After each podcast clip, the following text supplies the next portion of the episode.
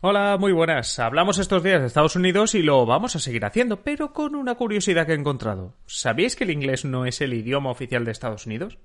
¿Y si os dijese que por solo un voto el alemán podría haber sido hoy de idioma oficial de Estados Unidos? Bienvenidos a un nuevo episodio de Simple Política.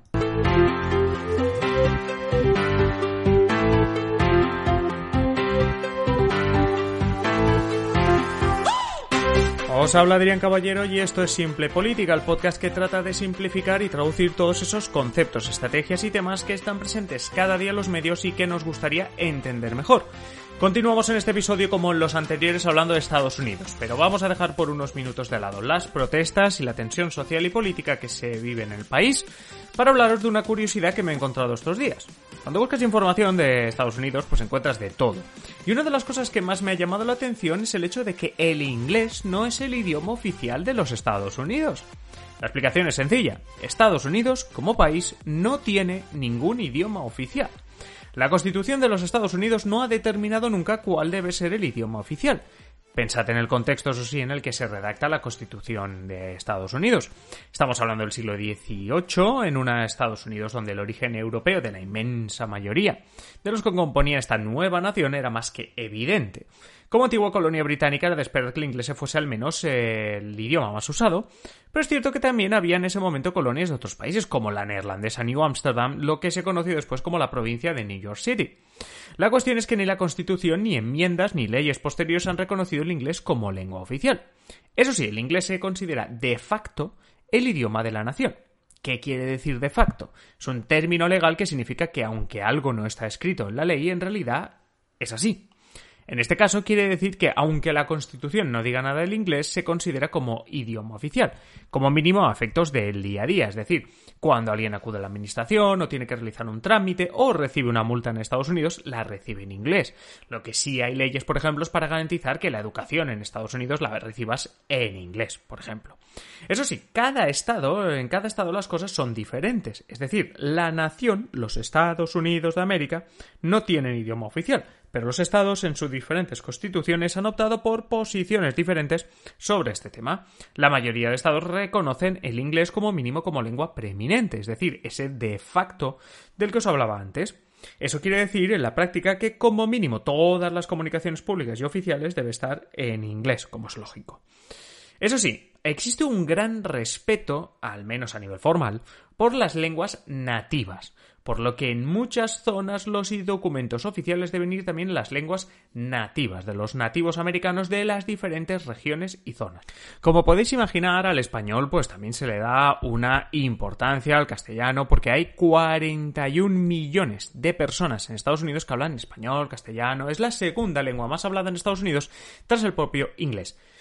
En Puerto Rico, que no es un estado como tal, pero sería lo que más se le asemeja para contaros lo que os voy a contar, se considera que tanto el inglés como el español son lenguas oficiales, pero incluso se da preferencia al español. En otras regiones, sobre todo California, Texas, Nuevo México, etc., la ley obliga a que todos los documentos estén en ambos idiomas, en inglés y español. Así, de la misma forma que de facto es el inglés eh, la lengua de los Estados Unidos, podemos decir que de facto el español es la segunda lengua. Pero, ¿sabíais que el alemán estuvo a punto de ser lengua oficial de los Estados Unidos? Se he dejado un poco descolocados. Bueno, en realidad tiene algo de trampa. Es una leyenda urbana conocida como la leyenda de Muhlenberg.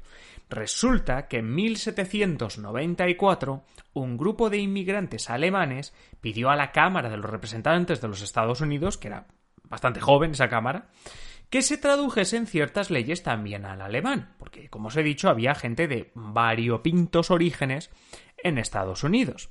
La propuesta de esta traducción de leyes alemán se debatió en la Cámara, pero no se llegó a ningún acuerdo. Así que cuando acababa la sesión se votó para si se aplazaba el debate más adelante. En plan, oye, seguimos debatiendo otro día. esa votación se perdió, se salió que no a, a seguir debatiendo por 42 a 41. Así que al no aplazarse el debate, pues la iniciativa de traducir las leyes alemán se acabó ahí. Con los años se dijo que el alemán podía haber sido lengua oficial y que tan solo un voto estuvo, bueno, pues eh, a punto de cambiar eso. Cuando en realidad ese día lo que se perdió es la votación para aplazar un debate sobre traducir ciertas leyes. Es decir, como veis, tiene cierta trampa, pero la leyenda existe, es una leyenda urbana que existe. Pero ¿por qué se llama leyenda Muhlenberg? Bueno, porque Frederick Muhlenberg era el presidente de la Cámara de Representantes. Es más, eh, fue el primer presidente de una Cámara de Representantes en los Estados Unidos.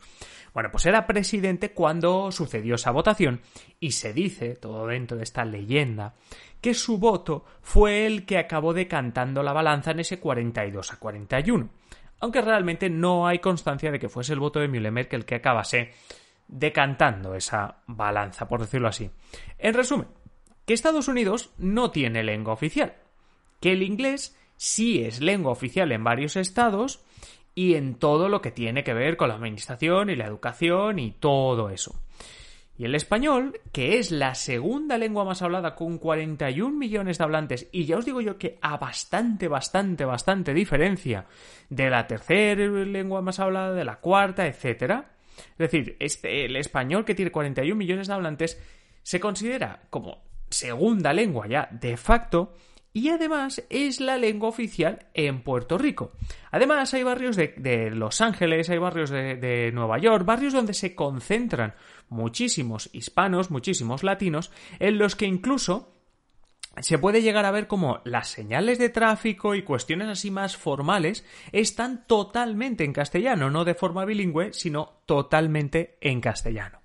¿Vosotros habéis visto, habéis visto alguna vez eso? Seguramente sí, todos los que hayáis estado en Estados Unidos. Nada, si me queréis dejar algún comentario sobre este tema o pidiendo otros temas, ya sabéis que podéis ir al episodio de este episodio en ebooks, al 126, vais allí, me dejáis cualquier comentario o vais a adriancaballero.net barra contactar y allí me enviáis un mensaje con lo que queráis, me explicáis lo que queráis, como hacéis muchos y me pedís nuevos temas o simplemente pues me, me habláis de vosotros, que también me gusta mucho conocer a aquellos que estáis ahí escuchando este podcast y que siempre os lo agradezco. Por cierto, si alguno de vosotros que está escuchando no está suscrito a Simple Política, darle a suscribir. Me da igual que sea en Spotify, en eBooks, en Apple Podcast, en Google Podcast, me da igual. Simplemente darle a suscribir para que así tengáis una alerta de este podcast cada día. Nos vemos ya, nos oímos en el siguiente episodio. Un saludo y que tengáis feliz día.